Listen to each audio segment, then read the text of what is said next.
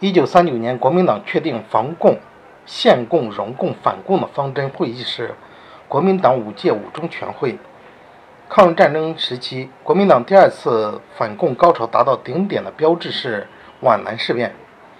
抗战后期，国民党大溃败的战役是豫湘桂战役。毛泽东在《论持久战》中指出，抗日战争要经过了三个阶段，是战略防御、战略相持、战略反攻。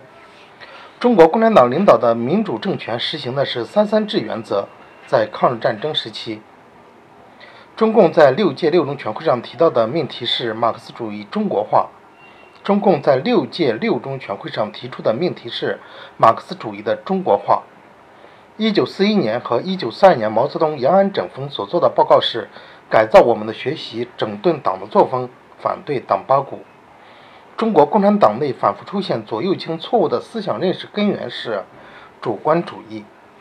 中国共产党在党内反复出现左右倾错误的思想认识，根源是左右倾认识的错误的根源是主观主义。